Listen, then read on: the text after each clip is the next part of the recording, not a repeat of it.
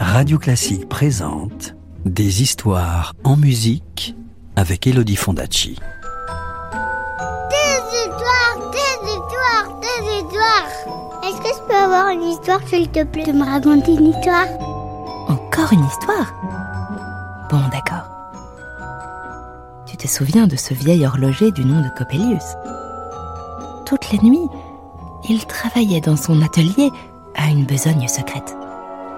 Eh bien, voilà quel était le secret de Coppelius. Chapitre 2 L'automate. En réalité, l'horloger Coppelius avait un secret. Il souffrait infiniment de ne pas avoir eu d'enfant.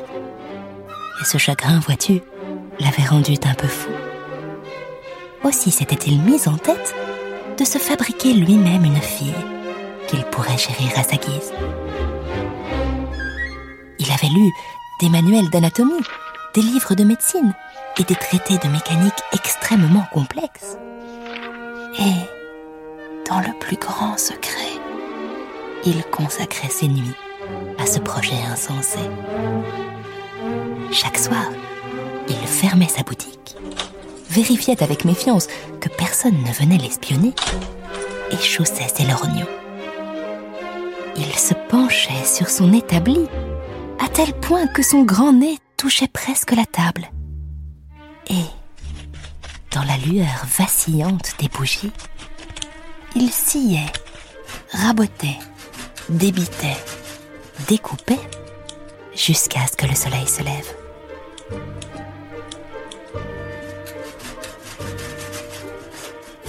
Coppelius se procura d'abord un beau morceau de noisetier, un bois souple et très solide. Et patiemment, il sculpta un squelette de jeune fille.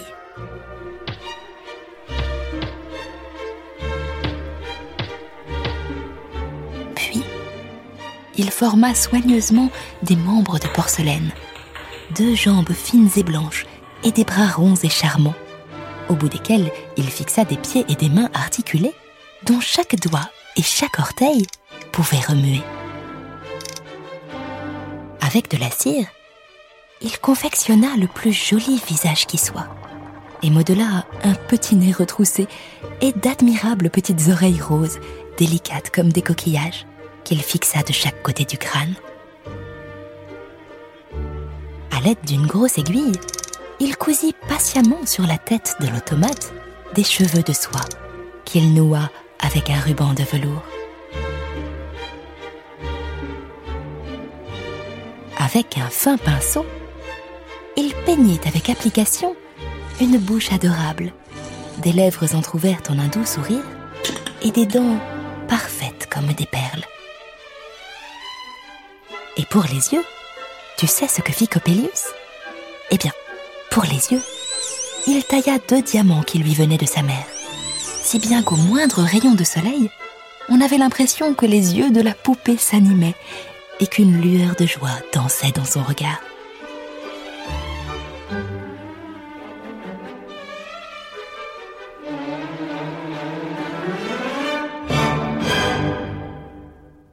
Quand tout fut terminé, Coppelius installa à la place du cœur de l'automate un ingénieux mécanisme fait de minuscules moteurs, de tout petits leviers et de savants engrenages.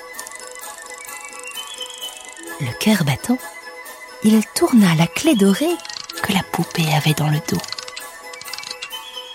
On entendit un craquement et la jeune fille de bois se redressa, dodelina de la tête, tourna les yeux à droite, à gauche, et, fixant le vieil horloger, articula pas, pas.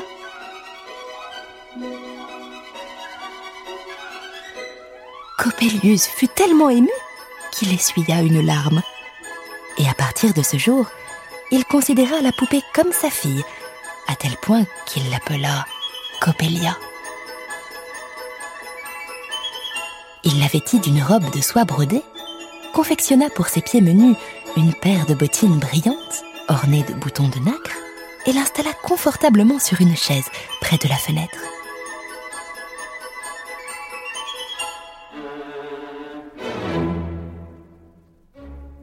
Et chaque jour, après sa journée de travail, il venait s'installer dans le salon.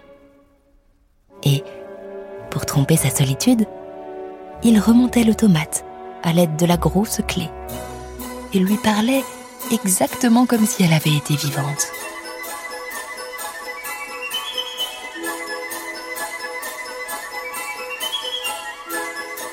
Et les dîners du vieux Coppelius étaient un peu moins tristes.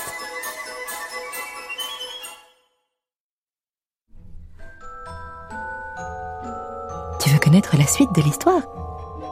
Je te la raconterai plus tard, c'est promis. À bientôt. C'était Coppelia, une histoire écrite et racontée par Elodie Fondacci sur la musique de Léo Delibes. Retrouvez la suite du conte en podcast sur radioclassique.fr. Radio Classique, des histoires en musique.